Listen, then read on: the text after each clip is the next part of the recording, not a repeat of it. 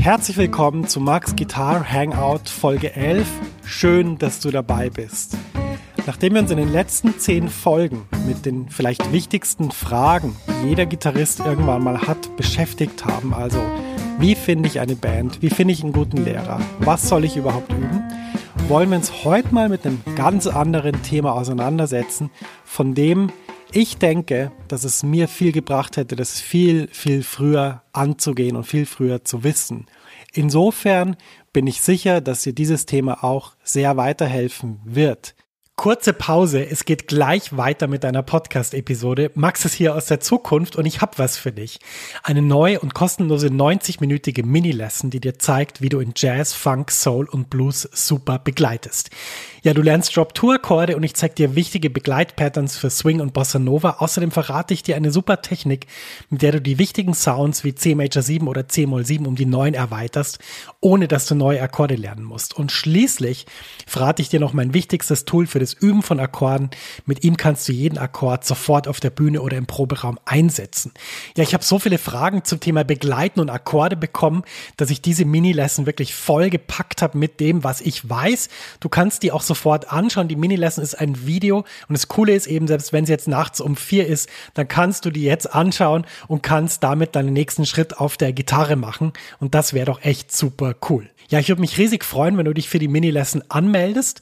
Du findest sie unter der Adresse www.maxfrankelacademy.com schrägstrich mini-lesson. Ich buchstabiere das mal kurz. www.maxfrankelacademy.com Schrägstrich M-I-N-I-L-E-S-S-O-N.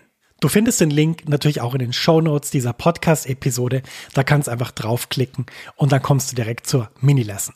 Viel Spaß damit und jetzt geht's weiter im Podcast. Konkret geht es darum, wie man als Musiker sein Publikum erreicht.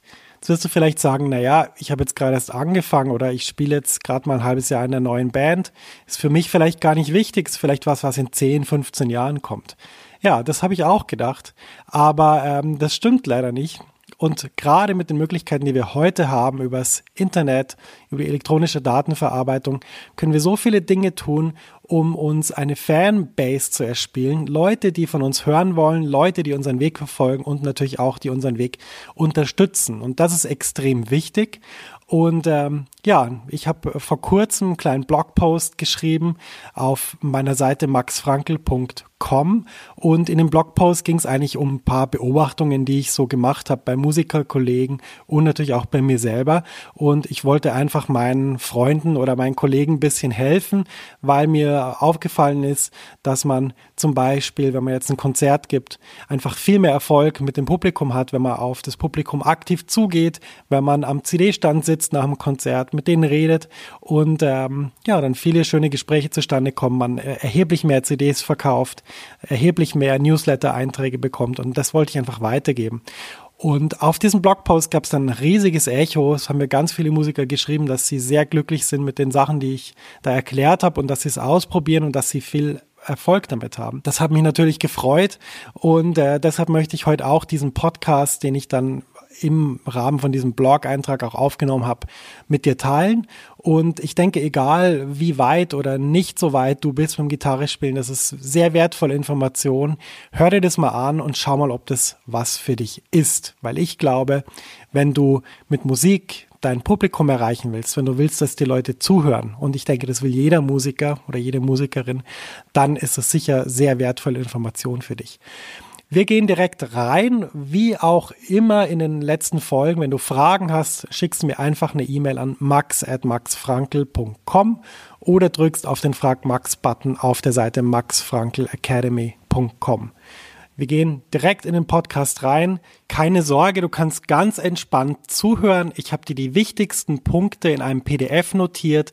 Den Link findest du in den Show Notes. Er ist aber auch ganz einfach. www.maxfrankelacademy.com slash blog slash 011. Wie immer, viel Erfolg und liebe Grüße dein Max Frankl. Herzlich willkommen zur Ergänzung meines Blogposts Erfolg als Musiker Fragezeichen. Mein Name ist Max Frankl. Ich bin Gitarrist und Komponist, äh, habe verschiedenste CDs veröffentlicht, bin mit Preisen ausgezeichnet worden, stehe vielfach auf Bühnen und das Beispiel, was ich in meinem Blogpost gebracht habe, nämlich wenn das Label XY endlich erkennen würde, dass ich so ein großartiger Musiker bin und mich veröffentlicht, dann wird alles gut und die Journalisten berichten über mich und die Booking-Agenturen sind super interessiert und die Konzertsäle sind die ganze Zeit voll. Was für eine schöne Vorstellung. Und ähm, für manche Personen, für ganz, ganz wenige, ist diese Vorstellung real. Die Frage ist dann noch, ist das dann wirklich auch der Weisheit letzter Schluss oder hat vielleicht auch die besprochene Utopie ihre ganzen negativen Seiten, die vielleicht, wenn man auf lange Sicht sich dieses Musikerspiel überlegt, gar nicht mehr so viel Sinn ergibt. Naja, das wären Diskussionsgrundlage für weitere Blogposts. Darum soll es ja heute eigentlich nicht gehen, sondern heute geht es darum, wie kann man denn mit positiver Energie als Musiker seine Möglichkeiten nutzen und äh, sein Publikum erreichen und erfolgreich werden. Und äh, ich habe da über die Zeit verschiedenste Dinge festgestellt bei Musikerkollegen. Ich habe viel diskutiert, viele äh, auch, naja, sagen wir mal, äh, Feldforschungsversuche gemacht. Immer wenn ich auf Konzerten bin, sehe ich Dinge und ähm, habe auch selber sehr viel an diesem Thema geforscht, mich mit Leuten ausgetauscht, die wissen, wovon sie sprechen und ähm, dachte, ich sag mal zu drei Themen mal, ähm, gebe ich mal ein paar Tipps und ich glaube, sie sind ähm, sehr, sehr effektiv. Ich habe sie selber ausprobiert, funktioniert wunderbar. Und äh, ich denke auch, dass es für Musiker von verschiedensten Genres und äh, Konstellationen sehr, sehr sinnvoll ist, sich diese Tipps mal anzuhören. Das erste, worauf ich zu sprechen kommen will, ist die Mailingliste. Es haben inzwischen sehr viele Musiker eine Mailingliste, wo sie mehr oder weniger regelmäßig Sachen veröffentlichen. Manche machen das äh, ganz oft, so dass man als Empfänger dieser Mailings dann das Gefühl hat, man wird entweder gestalkt oder zugespammt. Das ist natürlich nicht zu empfehlen. Darum soll es aber heute auch gar nicht gehen, sondern es geht mir darum, ihr spielt ein Konzert irgendwo, macht dann eine Ansage vor der Pause meistens oder vorm Schluss des Konzerts und sagt dann, wenn ihr interessiert seid an zukünftigen Neuigkeiten, könnt ihr euch an der Kasse oder am CD-Stand für den Newsletter eintragen. Naja, wenn man dann äh, ungefähr 100 oder 150 Leute als Publikum hat oder manchmal auch nur 50 oder 20, wird man nach dieser Durchsage merken, dass der Satz an Leuten, die sich da tatsächlich eintragen, sehr, sehr gering ist. Also das variiert natürlich, aber es kann euch durchaus passieren, es sind 100 Leute im Konzert, es tragen sich drei Leute ein. Warum ist es so? Naja, das ist so, wir leben nicht mehr 1998, wo jede E-Mail eine Sensation war, die reingekommen ist, sondern für uns ist das Umgehen mit E-Mail in der heutigen Zeit oft damit verbunden, dass wir Spam von weniger wichtigen Dingen trennen müssen und wirklich wichtige von mittelwichtigen Dingen.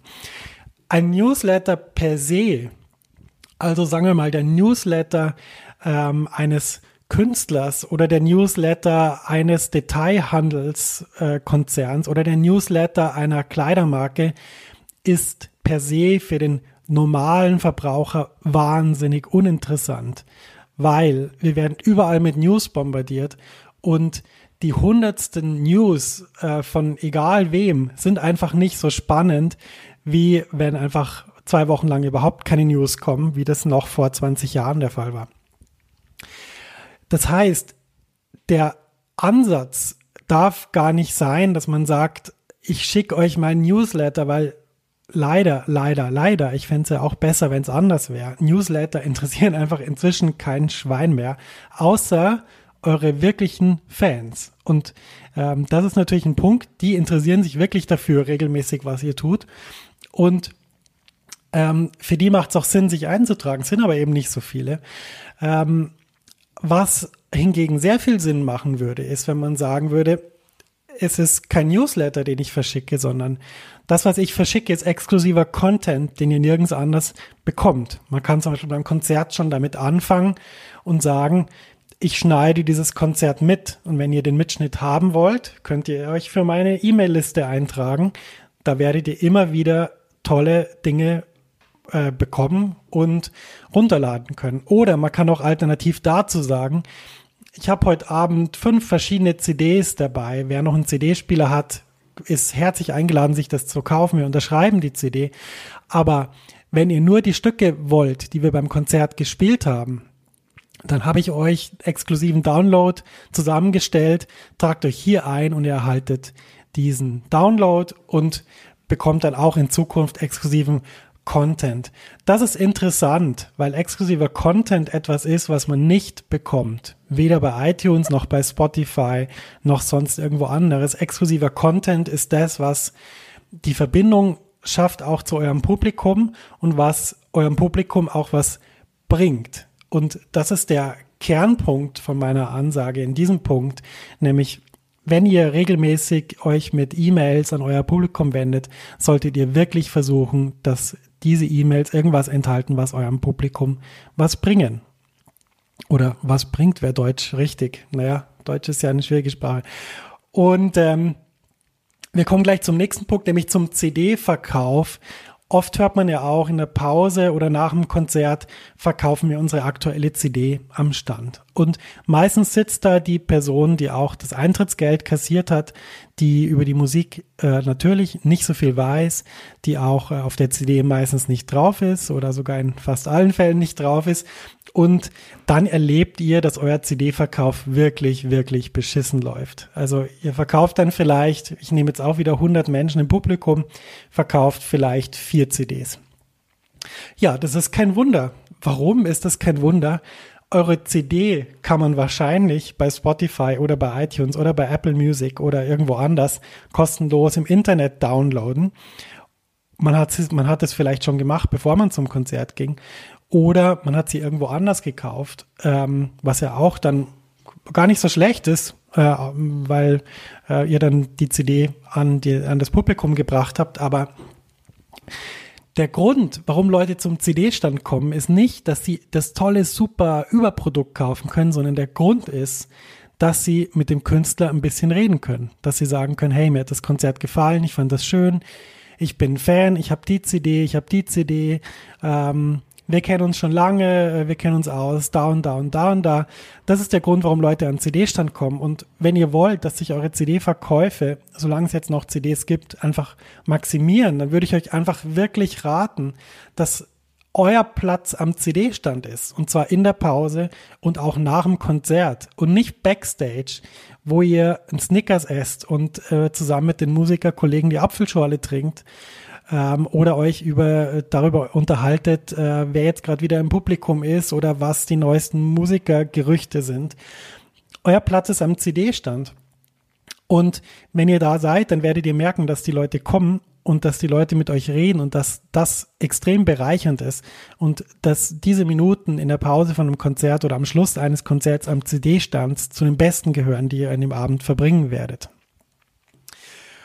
Gut, das war also der, der Tipp mehr für die Konzertsachen. Dann ist es ja so, als Musiker kontaktiert man sehr viele Menschen. Man kontaktiert zum Beispiel Agenten von Clubs, die das Booking machen. Man äh, hat Kontakt mit dem Publikum unterwegs. Äh, man hat im Club mit dem Publikum Kontakt, weil man vielleicht vor dem Konzert bisschen durch die Reihen läuft und, und Freunde begrüßt und so weiter. Man hat Kontakt mit dem Menschen, der den Ton macht am Konzert man ähm, hat Kontakt mit Journalisten, man, man äh, versucht neue Auftrittsmöglichkeiten zu generieren. Und da ist es ja oft so, dass im Kontakt man einfach sagt, hallo, mein Name ist so und so, ich habe diese großartige Band, das klingt fantastisch, wir sind auf Tournee und ich möchte unbedingt bei euch spielen. Gar nicht schlecht, kein schlechter Versuch. Oder alternativ dazu, wenn man jetzt mit einem Publikum redet, dann sagt man, ah, ich habe da die neue CD, wir würden uns wahnsinnig freuen, ihr würdet die kaufen und so weiter und so fort, dann wäre alles gut. Auch nicht schlecht. Was gibt's jetzt da für, für Tricks oder was gibt's da für Sachen, die man wissen muss? Und zwar, es ist so, dass jeder Booker, jeder Agent, jede Person im Publikum in allererster Linie ein Mensch ist und erst dann Agent, Booker oder Publikum. Und Menschen interessieren sich für andere Menschen, wenn sich andere Menschen auch für sie interessieren. Sprich, die Haltung, hier ist mein Produkt, hier ist meine Band, ich will, dass wir auftreten können, hier ist meine CD, hier ist mein XY. Und dann zu denken, dass die Leute positiv darauf reagieren, ist ein bisschen naiv. Die andere Möglichkeit ist, die Person, die man gegenüber hat, einfach als Person wahrzunehmen, die genauso wie man selbst auch ein Mensch ist und auf einer menschlichen Ebene versucht, mit der zu connecten.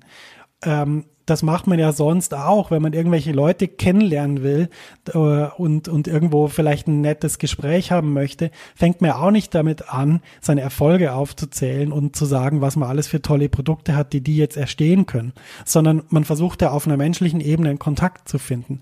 Und bei den Menschen, mit denen man als Musiker quasi geschäftlich zu tun hat, ist das genau das Gleiche. Und auch da erlebe ich immer wieder, dass diese Grundregel gebrochen wird ohne Ende und man einfach das Gefühl hat, wenn man jetzt diese tolle Band hat oder diese tolle CD, müsste das Gegenüber doch interessiert sein. Überlegt mal, wie interessiert ihr an der neuen Zahnpasta seid, die in der Werbung mit dem größten, neuesten, besten beworben wird. Überlegt euch mal, wie stark euch dieses alltäglich benutzte Produkt interessiert, wenn es einfach nur die Möglichkeiten und die Potenziale dieses Produkt aufzählt. Überlegt mal, wie sehr euch das nicht interessiert. Und genauso ist es natürlich auch mit den Menschen, mit denen wir geschäftlich zu tun haben. Und wenn man da schafft, eine menschliche Brücke zu bauen, und die soll bitte überhaupt nicht vorgeschoben oder oberflächlich sein, sondern man sollte sich wirklich für die Menschen interessieren, was sie machen, was sie begeistert und äh, kann dann auch einen Kontakt herstellen, der für beide Seiten fruchtbar ist. Auch wenn am Schluss vielleicht nicht das Ergebnis steht, dass jemand deine Band bucht oder deine CD kauft. Ja, das sind drei der, der Tricks, die, naja, Tricks ist vielleicht das schlechte, ist ein schlechtes Wort. Es sind drei der Dinge, die, die ich euch vorstellen wollte. Es gibt natürlich noch viel, viel, viel mehr in verschiedenen Bereichen, egal ob das jetzt äh, im Bereich Internet ist, ob es äh, über Facebook-Anzeigen geht, ob es äh, im Bereich des Booking ist, im Bereich von Musik, wie präsentiert man Musik und so weiter. Es gibt ganz, ganz viele Dinge und es gibt vor allem sehr viele Möglichkeiten. Und ähm, ich denke, dass man, wenn man die Möglichkeiten nutzt, eine gute Chance hat, erfolgreich zu sein als Musiker, Spaß zu haben in dem, was man macht und sein Publikum zu erreichen.